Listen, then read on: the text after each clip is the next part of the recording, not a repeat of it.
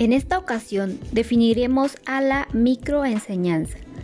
Esta es una técnica de entrenamiento que simula las condiciones que se dan en el aula para posibilitar la práctica de ciertas habilidades útiles que hacen efectiva y eficaz la exposición del docente.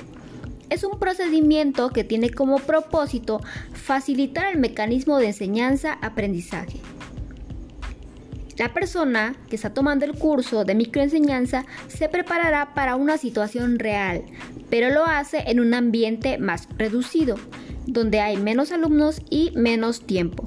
Y en esta se pretende practicar la habilidad específica al enseñar. Específicamente, esta es una simulación de enseñanza en el aula.